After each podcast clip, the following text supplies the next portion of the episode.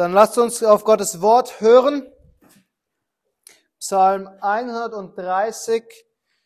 Ich lese uns alle acht Verse. Ein Wallfahrtslied. Aus der Tiefe rufe ich zu dir, o Herr. Herr, höre meine Stimme. Lass deine Ohren aufmerksam sein auf die Stimme meines Flehens. Wenn du, o Herr, Sünde anrechnest, Herr, wer kann bestehen? Aber bei dir ist die Vergebung, damit man dich fürchte. Ich harre auf den Herrn. Meine Seele hart und ich hoffe auf sein Wort. Meine Seele hart auf den Herrn, mehr als die Wächter auf den Morgen, mehr als die Wächter auf den Morgen. Israel hoffe auf den Herrn, denn bei dem Herrn ist die Gnade und bei ihm ist Erlösung in Fülle. Ja, er wird Israel erlösen von allen seinen Sünden. Lasst uns beten. Großer Gott, wir loben und preisen dich für dein Wort und für die Herrlichkeit deines Wortes, für die Schönheit deines Wortes und vor allem für die Wahrheit deines Wortes. Und so beten wir heute Nachmittag, dass du erneut alle Müdigkeit von uns nimmst und dass du uns volle Aufmerksamkeit schenkst, auf dich zu hören, dass wir erbaut und ermutigt werden. So beten wir in Jesu Namen. Amen. Heute bewegen wir uns von außen nach innen oder um etwas gehobener zu klingen, von der Extroperspektive zur Introperspektive. Bis jetzt haben sich die Wallfahrtslieder oft mit den Feinden und den Gefahren von außen beschäftigt. Wilde Tiere auf der Reise, Räuber, die einen überfallen können, die Widersacher, die Feinde, die einen angreifen. Aber heute, heute lesen wir von dem größten Problem überhaupt. Wir lesen von Sünde und um die Frage, wo finden wir Hilfe für dieses große Problem der Sünde? Aus der Tiefe rufe ich zu dir her. Diese Tiefe, die der Psalmist hier beschreibt, ist eine tiefe Not. Eine, die Frage nach, nach was mache ich mit meiner Schuld? Da seht ihr das in Vers 3, sagt er, wenn Gott Schuld anrechnet, wer kann dann bestehen? Niemand. Und dieser Schreiber wusste, dass seine Sünde ein großes Problem ist.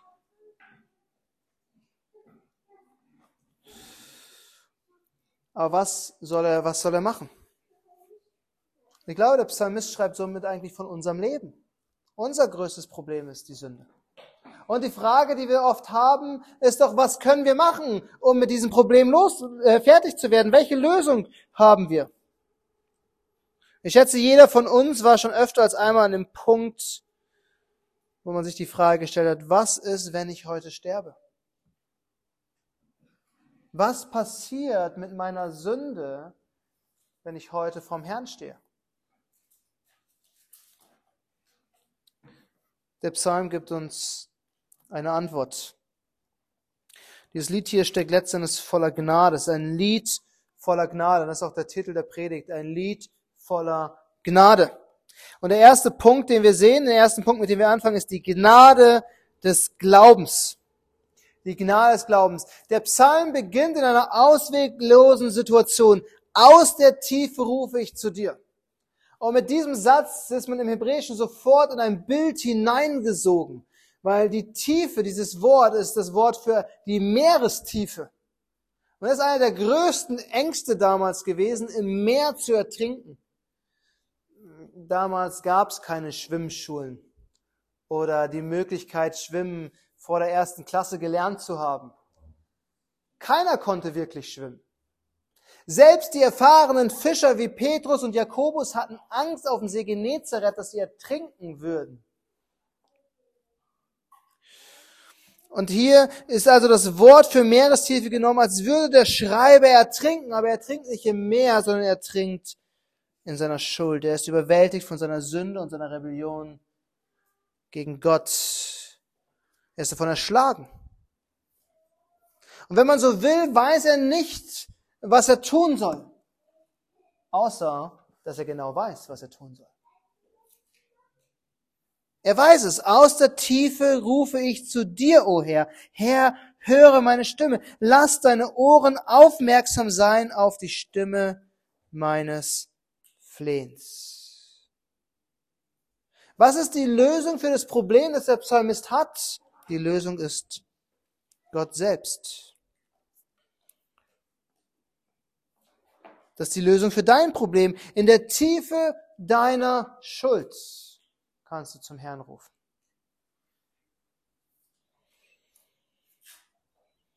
Der Psalmist weiß, er kann sich selbst nicht retten. Er ist am Ertrinken. Aber Gott kann mich retten. Und was wir hier finden, ist letzten Endes Glauben. Glauben und das Vertrauen darauf, dass Gott mächtig ist. Warum sollte der Psalmist zu Gott rufen, wenn er keine Hoffnung hat, dass Gott ihn retten könnte?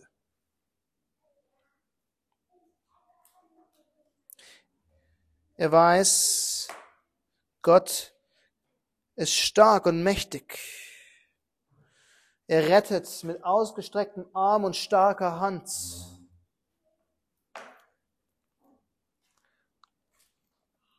Der erste Vers wirkt ein bisschen verzweifelt. Aus der Tiefe, Tiefe rufe ich zu dir, o oh Herr.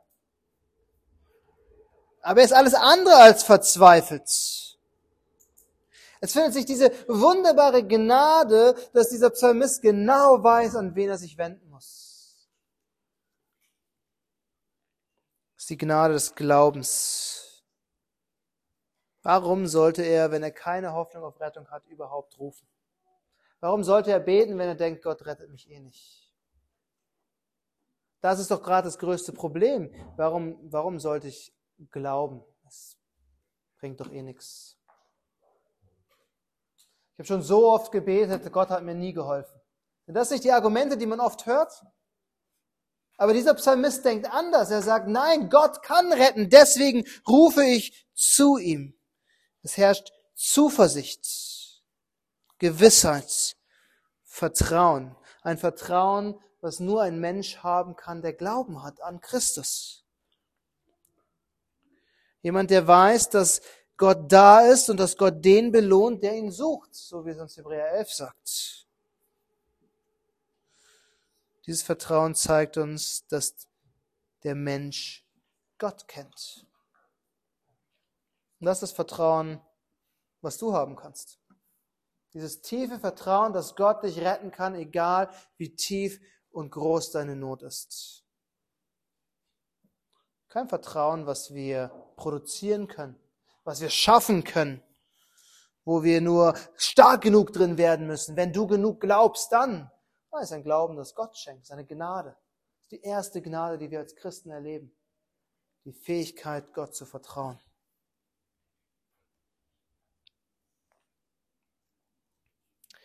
Dann finden wir eine zweite Gnade, nämlich die Gnade der Vergebung die Gnade der Vergebung. In Vers 3 wird die wichtige Frage gestellt, wenn du, o oh Herr, Sünde anrechnest, Herr, wer kann bestehen?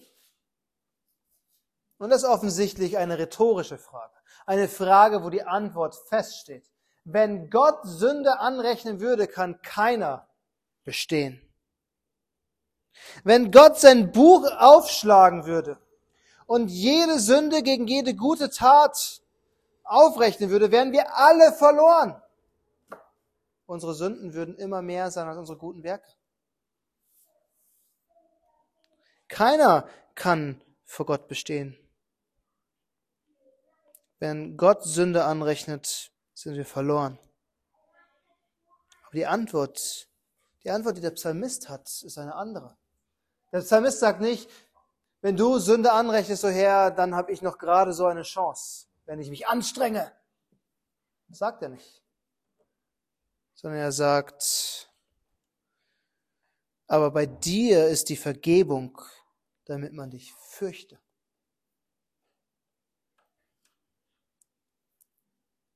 Und hier zeigt sich der Grund, warum der Psalmist im Glauben zu Gott rufen konnte in seiner Not. Weil er wusste, es gibt Vergebung, nämlich bei Gott. Bei dir ist Vergebung. Bei Gott ist Vergebung. Deswegen können wir aus der Tiefe unserer Not zu ihm rufen. Gott ist gnädig und barmherzig und langsam zum Zorn, sagt uns Micha. Er vergibt denen, die im ganzen Herzen darum bitten. Bei Gott ist Vergebung, das dürfen wir niemals vergessen. Brennt euch das in euer Gehirn ein.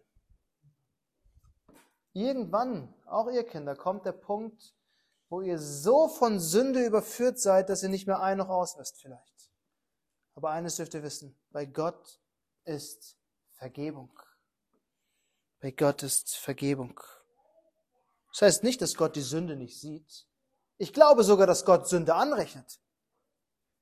Ich nicht, dass Gott ein Buch führt, Gott weiß alles. Gott weiß jede einzelne Sünde, die wir jemals begangen haben. Gott, Gott vergisst nicht, er ist absolut heilig und er kann Sünde nicht dulden. Doch bei Gott ist Vergebung in Christus. Unsere Schuld lag auf ihm.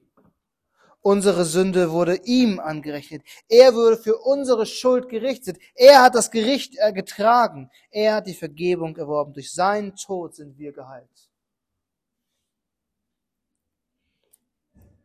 Deswegen ist bei Gott Vergebung. Wegen Christus. Nicht, weil Gott vergisst oder wegwischt oder seinen Maßstab fallen lässt, sondern weil Christus die Strafe getragen hat. Die Vergebung, die bei Gott ist, die haben wir in Jesus Christus und sonst in nichts anderem. Gott kann Sünde nicht links liegen lassen. Sünde ist das absolute Gegenteil von Gott. Gott ist heilig und perfekt. Jakobus warnt uns sogar davor zu sagen, dass wir versucht werden von Gott. Er sagt, täusche nicht, Gott kann nicht versuchen und wird nicht versucht. Gott ist der Geber aller guten Gaben. Gott ist gut. Es ist das Gegenteil von dem, was Sünde ist. Gott kann unsere Sünde nicht ignorieren. Aber wir erhalten Vergebung, wenn wir in Jesus Christus sind. Weil Christus unsere Schuld ans Kreuz getragen hat.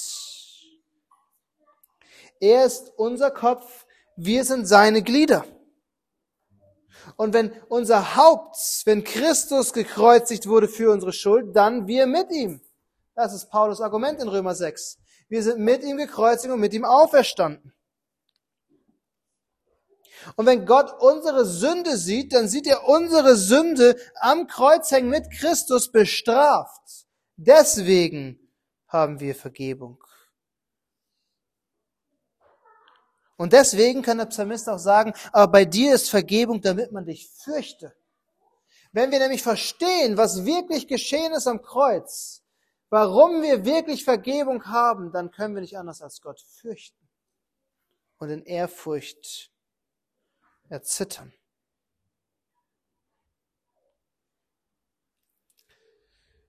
Vergebung der Schuld in Christus führt immer zu freudiger Gottesfurcht. Aber lass uns eine dritte Gnade sehen, die uns dieses Lied gibt, die Gnade des Wartens. Nachdem wir also wissen, dass wir im Glauben zu Gott kommen können, um Vergebung zu erhalten, zeigt uns der Psalm noch etwas. Er spricht davon zu warten. Ich harre auf den Herrn, meine Seele hart und ich hoffe auf sein Wort. Meine Seele hart auf den Herrn mehr als die Wächter auf den Morgen, mehr als die Wächter auf den Morgen.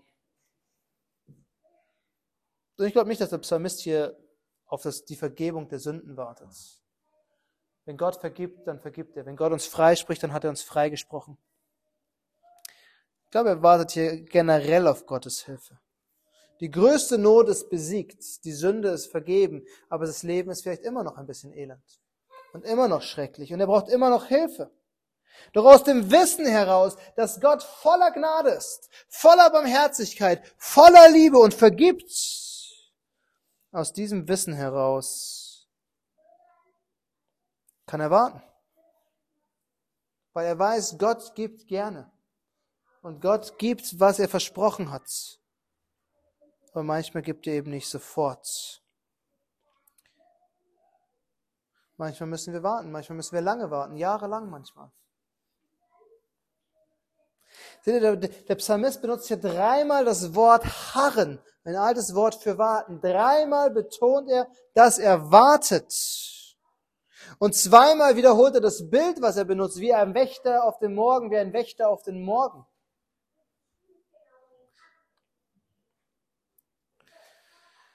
Das Warten kann lange dauern. Aber es ist nicht irgendein hoffnungsloses Warten, das eventuell passieren könnte und eventuell passiert es auch nichts. Es ist ein, ein Warten voller Gewissheit und Zuversicht. Meine Seele hart und ich hoffe auf sein Wort. Die Grundlage dieses Wartens sind die Verheißungen Gottes. Und deswegen kann der Psalmist warten. Er weiß bei Gottes Vergebung. Gott ist ein gnädiger Gott. Und wenn Gott etwas in seinem Wort verspricht, dann wird er es geben. Weil Gott lügt nicht. Und Gott verändert sich nicht.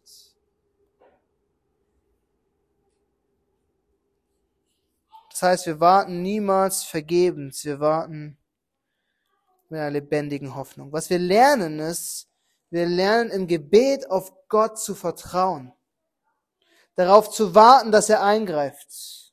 Und wir kommen zu Gott mit unseren Nöten, aber wir kommen zu Gott mit seinem Wort. Und wir bringen ihm seine Verheißungen und sagen, Herr, du hast versprochen, gib. Wie oft lesen wir in den Psalmen, dass David sich auf die Verheißungen Gottes beruft. Gott sagt zu Mose, ich werde das Volk ausrotten und dir ein neues Volk machen. Und Mose sagt, nein, du hast versprochen, dass dies dein Volk ist, das du ins verheißene Land führen wirst. Mose bittet Gott auf Grundlage der Verheißungen, die Gott selbst gegeben hat, den Versprechen, die er gegeben hat. Und so beten wir zu Gott. Wir, wir füllen unser Gebet mit dem Wort Gottes, das wir dann zu Gott bringen, der Gewissheit, dass wenn wir nach seinem Willen beten, wir es erhalten werden. Das sagt uns Johannes in seinem Brief. Wir bitten ihn um das, was er uns geben will und wir warten darauf, dass es uns gibt. Und wir wissen, es wird geschehen, nach Gottes Zeitplan, in Gottes Zeit, aber es wird geschehen. Und das Bild von dem Wächter, der auf den Morgen wartet, ist genau dieses Bild. Städte wurden damals bewacht, indem Soldaten auf den Stadtmauern die ganze Zeit patrouilliert sind, um Ausschau zu halten, ob irgendwo ringsherum ein Feind kommen könnte. Und man hat geschaut, ist da hinten die Wolke, die sich dann entfernt, die Staubwolke, das sind nur Händler. Aber nachts war es ganz gefährlich. In der Dunkelheit erkennt man ziemlich wenig.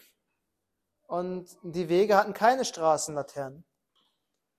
Und die Feinde sind bestimmt nicht mit Taschenlampen und Fackeln an die Stadt rangeschlichen. Also musste man gucken, ob man Umrisse sieht, die andeuten, dass es der Feind ist. Und so war die große Hoffnung der Nachtwächter, dass bald der Morgen anbricht, damit man wieder alles klar sehen kann.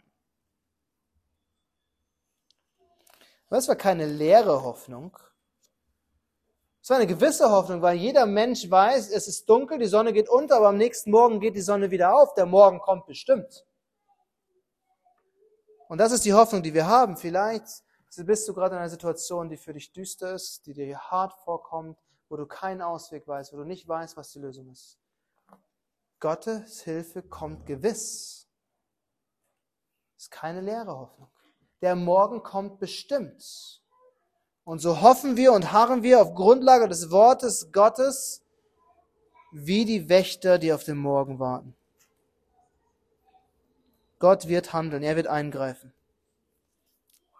Aber lasst uns zum Schluss eine letzte Gnade betrachten, nämlich die Gnade der Verkündigung. Die Gnade der Verkündigung. Und die Perspektive des Psalmisten ändert sich erneut. Er beginnt jetzt zum Volk Israel zu reden. Er hat über sich selbst gesprochen, er hat in sich hineingeschaut und gesehen, dass er in seiner Sünde, in einer tiefen Not hängt, aus der nur Gott retten kann. Und jetzt wendet er sich an das Volk Gottes. Und mit, dieser Anwend mit diesem Wenden ans Volk Gottes kommt die Anwendung. Die Anwendung von dem allen, was wir gerade gelernt haben, wenn es nicht schon praktisch genug war. Und die Anwendung lautet, Israel hoffe auf den Herrn. Was ist deine Hoffnung? Der Herr. Worauf vertraust du? Auf den Herrn. Von wem erwartest du Hilfe? Vom Herrn. Das ist die einfache Anwendung des gesamten Psalms. Sie ist so offensichtlich, dass wir sie gepredigt brauchen. Sie ist so eindeutig, dass wir sie vergessen. Also sie ist so eindeutig, dass wir sie ignorieren. Aber alles, was wir wissen müssen, ist, hoffe auf den Herrn, vertraue auf Gott. Klar, die Lösung ist Gott und das Evangelium und Christus und all das. Aber wie oft neigen wir eben dazu, die Lösung woanders zu finden, woanders zu suchen, bei uns selbst. Wenn nicht bei uns selbst, dann bei irgendeinem anderen Menschen, der uns helfen kann oder retten kann. Aber unsere einzige Hoffnung im ganzen Leben liegt bei Gott. Es gibt einen Grund, warum der Heidelberger Katechismus mit der Frage beginnt, was ist deine einzige Hoffnung im Leben und im Sterben? Und er ist, dass ich nicht mir selbst gehöre, sondern mit Leib und Seele meinem treuen Erlöser Jesus Christus. Das ist unsere einzige Hoffnung, die wir haben. Denn beim Herrn ist die Gnade und Erlösung in Fülle. Ja, er wird Israel lösen von allen seinen Sünden. Amen.